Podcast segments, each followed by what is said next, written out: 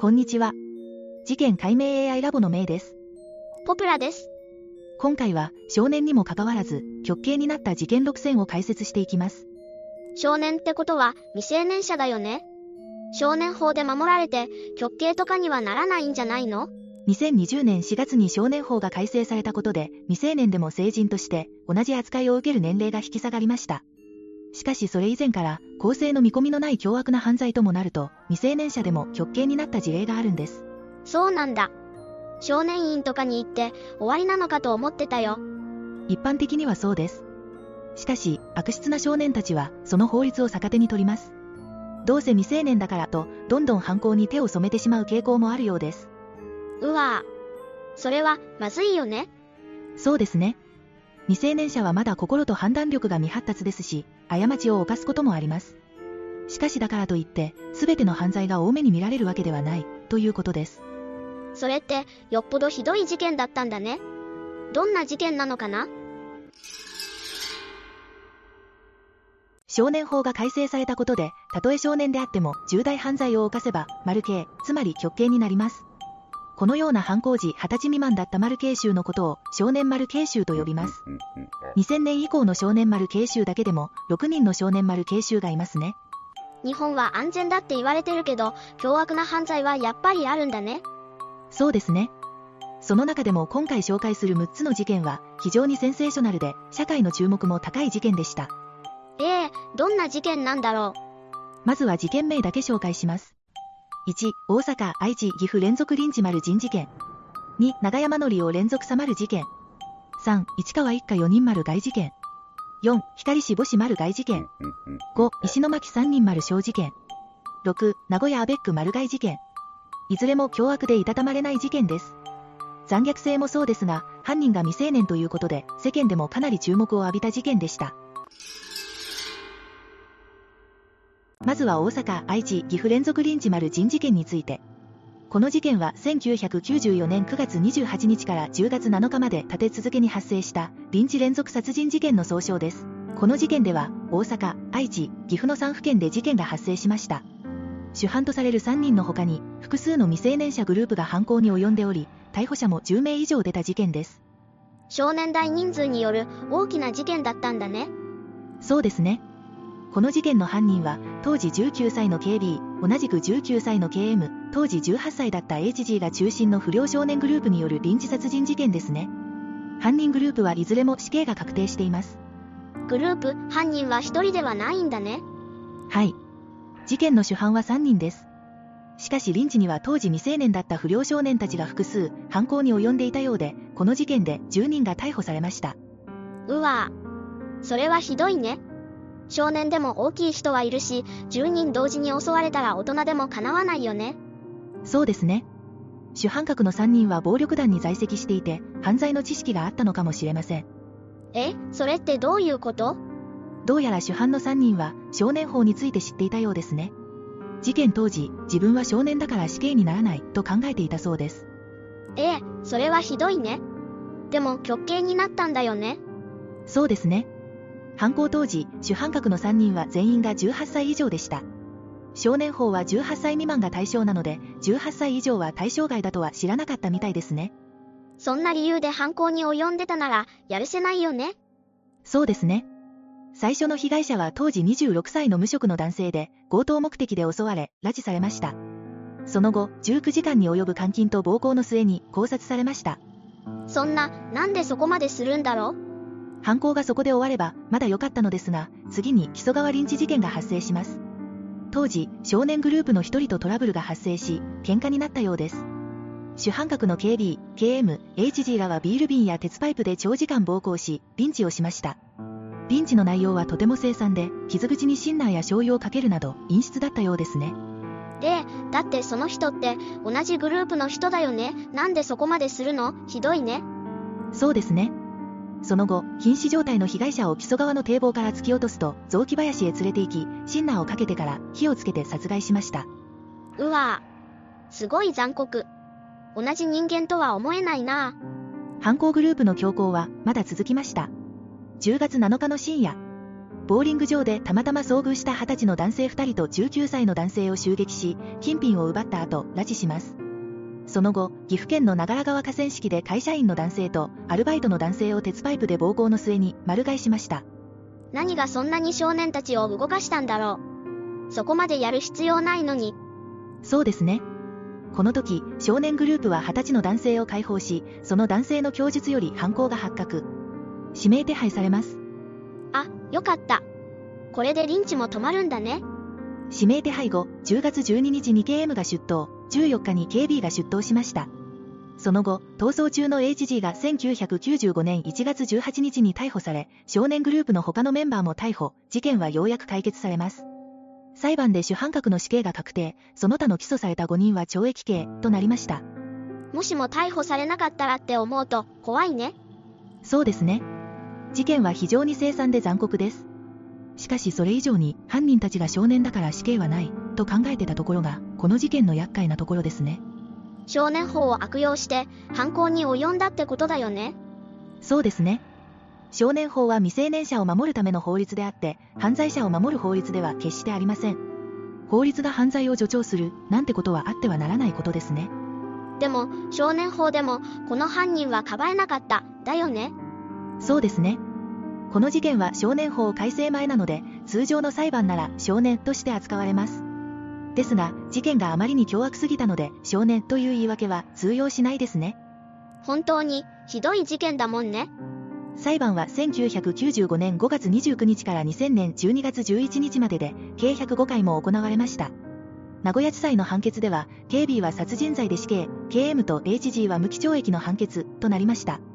ええ、無期懲役の人もいたの？そうですね。判決の内容に遺族からも不満があったようです。そして、名古屋高等裁判所の控訴審判決で、3名とも死刑判決が下されました。そうなんだ。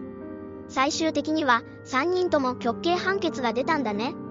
裁判中は犯人たちは反省した様子はなかったようです。え、そうなの？後半中、彼らは遺族を睨みつけたり、仲間同士で笑い合うなど、とても犯罪を犯したとは思えない、軽薄な態度でした。きっと、事件の重大性を理解してなかったのですね。これで軽い刑になったら、遺族もやりきれないね。そうですね。死刑判決が下されることで、ようやく重大さに気づいたのかもしれません。最高裁までには懺悔し、反省や改心した態度を見せていたそうです。それ、確実に演技だよね。それはみんな分かっていたかもしれません。死刑が確定した時、世間の反応は冷ややかだったようです。うーん。そうだよね。いくら少年とはいえ、この事件の犯人に同情の余地ないと思っちゃうな。そうですね。犯行当時、彼らは凶暴さを競い合うように犯行を重ねました。辞めるという提案は彼らにとって弱さを見せることだったようです。本当の強さって何だろうね。それに気づくには全てが遅すぎましたね。次に、長山則を連続さまる事件。この事件は1968年10月から11月まで昭和43年に発生しました。東京や京都などで発生した連続射殺事件です。犯行当時19歳だった少年、長山則夫が引き起こした事件ですね。長山はアメリカ海軍横須賀海軍施設より拳銃を盗むと男性4人を射殺しました。拳銃で？令和と違って昭和は拳銃が使える時代だったのかな？もちろん昭和でも拳銃は使えません。しかしこの事件はかなり特殊性の高い事件と言われています。そうなの？どうして？犯人の長山則夫が後半中に執筆した作品、無知の涙がベストセラーになっています。へえ。刑務所に入って別の才能が開花したってことなのかな？そうかもしれません。長山則夫は事件当時19歳で、米軍横須賀基地より小型拳銃1丁と実弾58発を盗むと、まずは東京プリンスホテルに侵入しようとした際に警備員を射殺しました。米軍基地ってそんな簡単に侵入できるの？当時の時代を考えると、今よりも警備は手薄だったとは思います。長山は東京の次は京都の八坂神社で警備員を射殺、さらに函館と名古屋でタクシー運転手を射殺すると、売り上げを奪って逃走しました。やってることはとてもひどいけど、なんだか映画みたいな展開だな。そして1969年4月6日、渋谷区の一橋スクールオブビジネスに強盗目的で侵入した時、警備員に発見されます。うわ。まさか、また人を撃ったの？いいえ、今回は発砲したものの命中せず、警備員は無事でした。警備の人が無事でよかったね。そうですね。長山は明治神宮の森へと逃走するも、5時28分頃に出てきて、張り込み中の代々木警察署員に見つかり、逮捕となります。合計4人も拳銃で撃ったんだね。当時、長山は19歳の少年ということで、メディアにも大きく取り上げられる事件となりました。そのせいで裁判が長引き、逮捕から10年の歳月を経て、ようやく第一審の判決が下されます。すごい時間がかかったんだね。10年ってことは、判決が出た時は29歳だね。そうですね。それだけ時間があれば、本を一冊執筆できる時間もありますね。まさか、その時に書いた本がベストセラーになったの？そうなりました。長山は文豪としての才能があったのかもしれないですね。第19回新日本文学賞を受賞したほどです。長山が有名になることで、アムネスティ・インターナショナルや国際人権擁護団体、ドイツ作家同盟から本社を要請する書簡が届いたほどです。すごい褒めちゃいけないような気もするけど、世界から評価されたんだね。そうですね。長山も恩赦があると期待していたようです。しかし、丸 K の判決は覆らず、1997年8月1日に東京拘置所で死刑が執行されました。そっか。ベストセラー作家になっても罪が消えるわけじゃないもんね。そうですね。丸 K 執行の時、恩赦があると思い込んでいた長山は、とんでもなく暴れたようです。しかし、このような事件を起こしたからこそ、作家としての才能にも目覚めた、とも言われているので、難しいところですね。市川一家4人丸外事件。この事件は、1992年3月5日の夕方から翌日の6日朝にかけて発生した強盗丸人事件です。犯人は強盗目的でマンションへ押し入り、そのまま一家5人のうち4人を丸返しました。犯人の菅光彦は当時19歳。平成29年12月19日に丸 K が執行されました。犯人はどうして、そんな事件を起こしたのかな？どうやらお金目的だったようですね。事件発生以前、関は暴力団とトラブルを起こして200万円を要求されてた、とのことです。200万円、もしかしてお金が欲しくて犯行に及んだってこと？そうみたいです。事件のきっかけは1ヶ月前に起こりました。深夜にコンビニに向かう少女は自転車を関の車にぶつけてしまいました。イライラしていた関は、少女を部屋に無理やり連れ込んで、性的暴行を加えました。うわぁ。イライラしてたって、人間性のかけらもないね。そうですね。関は少女の生徒手帳から住所や名前を知ったようです。そして少女の家からお金を盗むことを考えました。発想が短絡的すぎるよ。事件当日、関は少女の自宅にやってきます。午後4時、チャイムを鳴らすも、応答がないことを確認すると、玄関の扉が開きました。当時、部屋には少女の祖母が寝ていたようですね。あ、玄関に鍵をかけてなかったんだね。不運にも、そうでした。関は祖母を起こして脅迫、通帳を出すように迫ります。しかし抵抗されたため、首を絞めて丸返しました。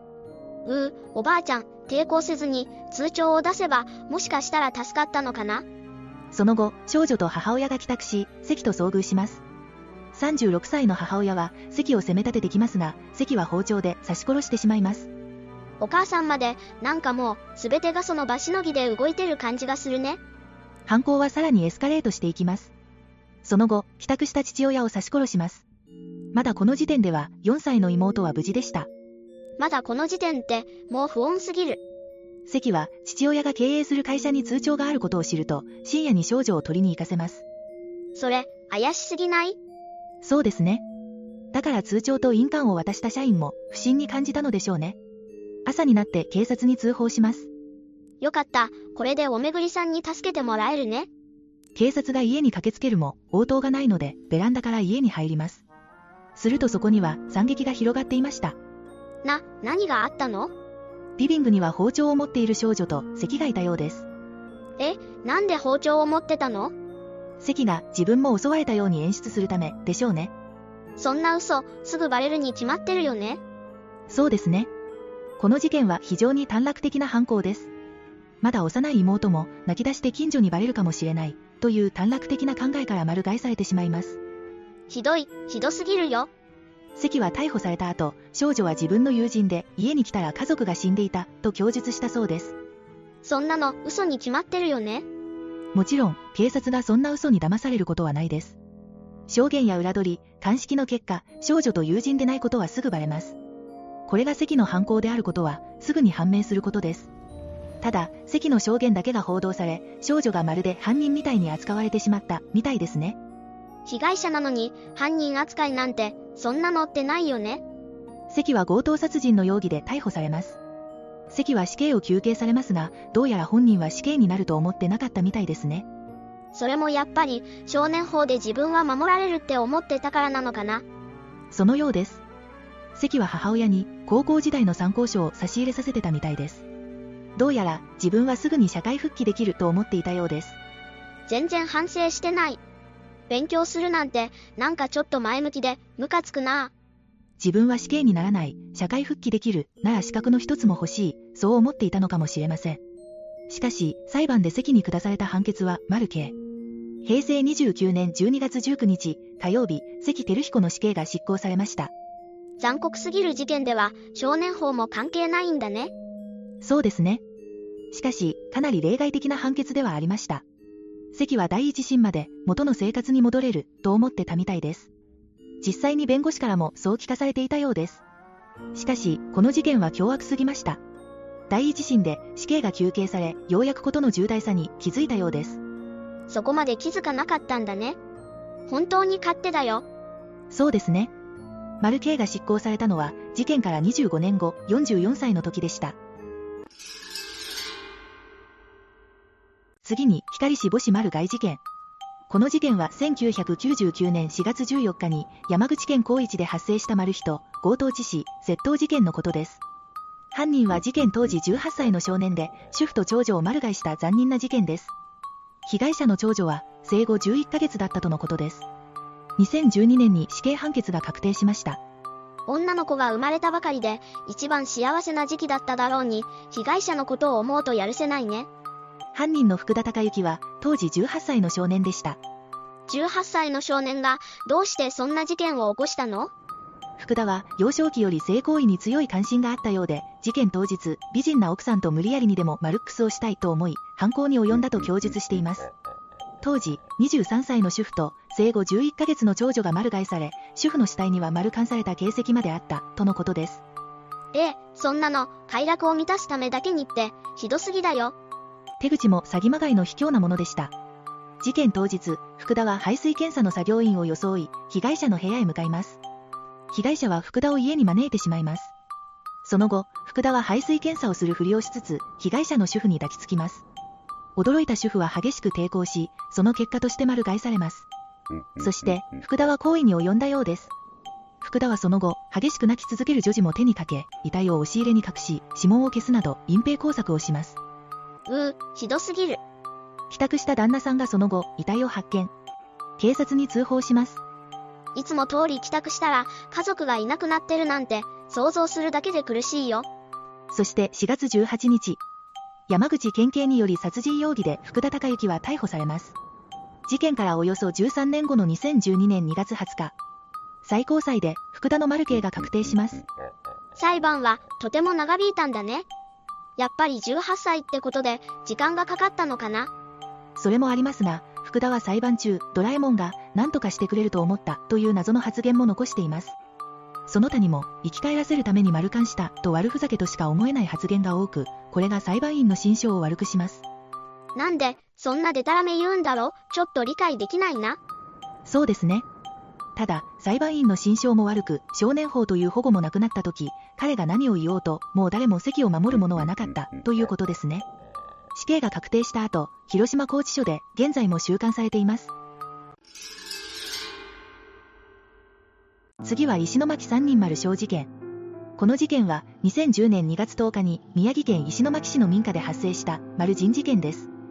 犯行当時、犯人の少年は18歳で、当時18歳だった少女の自宅へ押し入ると、当時20歳だった少女の姉、さらに少女の元同級生の当時18歳の女子高生を締まるしました。どうやら少女は、犯人の元交際相手だったようです。この事件の犯人、千葉雄太郎は暴力的な人物だったようで、当時付き合ってた少女に対して DV をしていたようですね。どんな理由であれ、暴力を振るう人からは離れた方が良いよね。そうですね。しかし当時、付き合っていた少女は妊娠をしていたようで、周囲の反対を押し切って出産したようです。子供にはさすがに DV したりしないよね残念ながら、そう離らなかったみたいです。千葉の DV はその後も続いたようで、交際相手の娘は子供への虐待を恐れ、実家に帰ったようです。ひどい話だけど、実家なら安心、かな？しかしその後、千葉は実家へ押しかけ、連れ戻そうとします。うわぁ。めちゃ執念深い。追ってきたんだね。警察にも10回以上は通報し、何度も警告が入ったようです。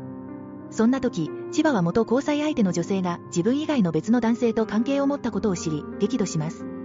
は、悪い予感しかしないよね。千葉は元交際相手の女性に苛烈な DV をするも、警察の介入もあってか一時はおとなしくなります。しかしその後、千葉は手下の男を引き連れて少女の実家へ、再び現れます。千葉はその日の早朝、少女を連れ戻そうとしますが、少女の姉が通報しようとします。その結果、千葉は姉を刺してしまいます。そんなのって、ひどいよね。さらに少女の友人も現場にはいたのですが、その友人も刺されてしまい、命を落としてしまいます。千葉の強行は続き、知人の男性にも重傷を負わせた後、元交際相手の女性も切りつけ、強引に連れ去ります。おまわりさん、早く仕事して。千葉は逃走するも、逮捕されます。元交際相手の女性は、無事保護されます。無事でよかったね。これでようやく、事件解決だね。そうですね。ただ千葉は自分が逮捕されないように偽装工作したようで、凶器に手下の男の指紋をつけて、自分は手袋をして指紋がつかないようにしたようですね。そういうことだけは頭が回るんだね。そうですね。ただ千葉の工作はすぐにバレます。3月4日、殺人、殺人未遂、傷害などの容疑で再逮捕され、2016年に裁判で死刑判決が確定します。裁判では、千葉に精神障害はなく、犯行も計画的で、特に他の人に罪を着せる工作が発覚するなど、身勝手な犯行や残虐性が指摘されました。自分のことしか考えてないんだね。被害者が浮かばれないね。そうですね。裁判では、被告がまだ少年であること、家庭の事情を組むべき、主治医の診断より更生の可能性がある、とのことで弁護側は保護処分を求めます。そんなのおかしいよね。被害者はもう帰ってこないんだよ。裁判所では、事件の残虐さと犯人の身勝手さは、家庭の事情や少年を考慮に入れても、死刑回避の理由にはならない、と判断して死刑判決を下したようですね。そんなに複雑な家庭だったの？千葉は幼少期に両親が離婚、母親に引き取られます。その母親が千葉を虐待していて、ドアノブに犬用のリードでつなぐ、食事を与えない、などの虐待やネグレクトがあったようですね。うーん。それは、ひどいね。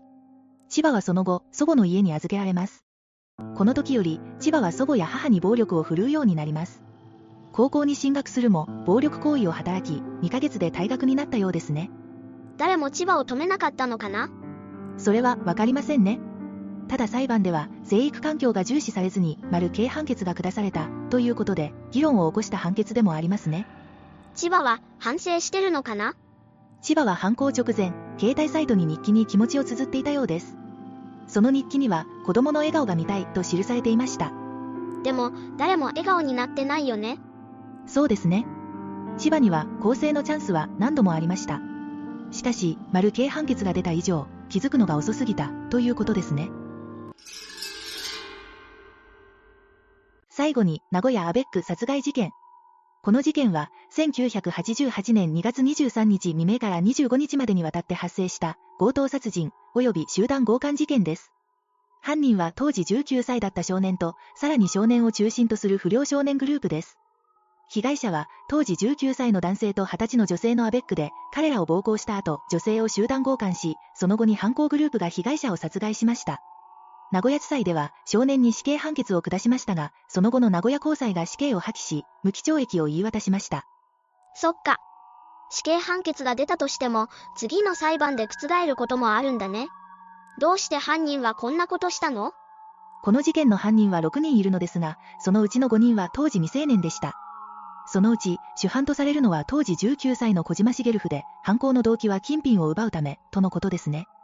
お金だけが目的で、なんでそんなにひどいことができるのかな？そうですね。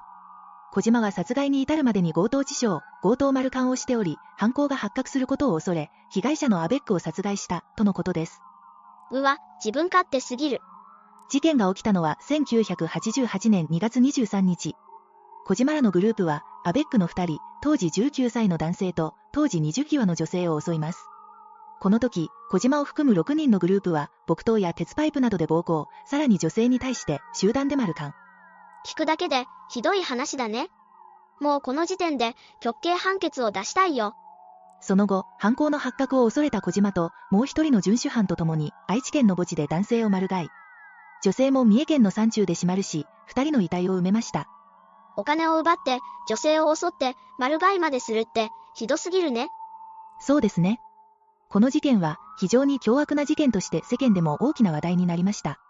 当時、少年による凶悪犯罪が続いたことで、少年法の見直しのきっかけにもなった事件ですね。少年を守るはずの法律なのに、凶悪犯が得するだけの法律なら意味ないもんね。そうですね。この事件は残酷さもですが、犯人グループの非常さも際立っています。どういうことなの？犯人グループは、被害者を車に乗せると、ファミレスのガストに移動します。そこでサンドイッチをつまみながら、今後の方針について語ったそうです。今後の方針、それってまさか。被害者の丸買い方法ですね。ガストでどうやって丸すのか、その方法を話し合っていたようです。ガストでご飯を食べながら会議してたんだね。そうですね。店員の話では、とても陽気で、軽口を叩くような様子だったとのことです。恐ろしすぎる。店員さんも、まさか殺人の話とは、思わないよね。その後、話し合いの末に、マルガイを決行したみたいです。被害者の男性の首にロープを巻きつけて、二人で持ち上げます。被害者の男性は、やめてください、命だけは助けてください、と懇願します。しかし犯人たちは聞き入れず、そのまま男性を丸買いしました。さらに、恋人の女性も丸買いします。この時、すでに女性は恋人の男性がもう亡くなっていることに気づいていたようです。やるなら早くしてください。一気に丸してと言います。少年らは綱引きだぜと笑いながら首を絞めたそうです。なんだかゲーム感覚なのかな？極刑判決にはならなかったけど、前の事件に負けないくらい、十分ひどい事件だね。そうですね。被害者の男性と女性は、利用師見習いで、将来お店を出すための資金をコツコツ貯めていたようです。なのに、いきなり未来を奪われたんだね。理不尽すぎる。そうですね。そして、少年法に守られるような形で、彼らは丸刑にはなりませんでした。しかし、被害者の父親がある刑にすれば、それで区切りがつくが、長い刑に服することも死刑に相当するのではないかと述べたそうで、少年らに各2000万円の損害賠償請求を行いました。お金で解決するような問題じゃないけど、でも、最低限の罰は与えられたってことなのかな？しかし、その賠償金は半額も支払われていません。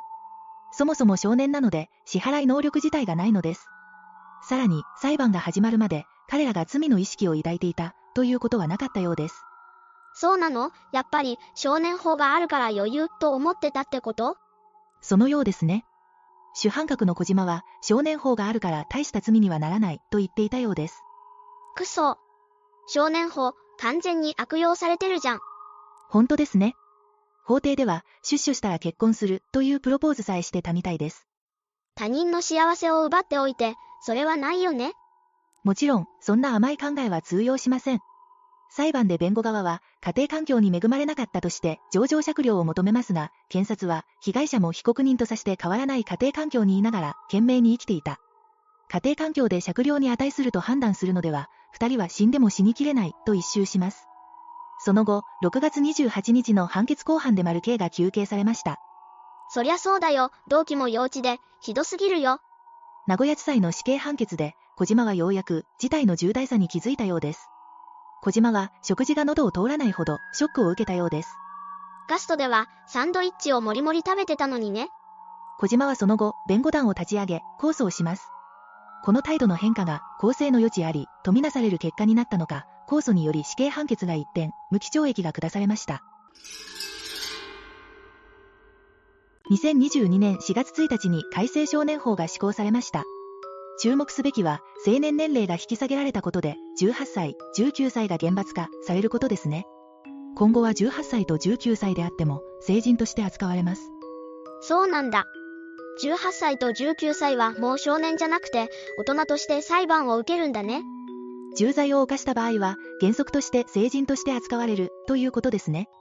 少年法が改正されることで、18歳、19歳であっても実名報道が解禁されます。18歳19歳でも今まで通りに保護されないってことだよね。もちろん、捕まった人、全員が報道されるわけではありません。犯罪の残虐性や被害者の人数などを見て、悪質な刑事事件の特定少年が実名報道されるとのことです。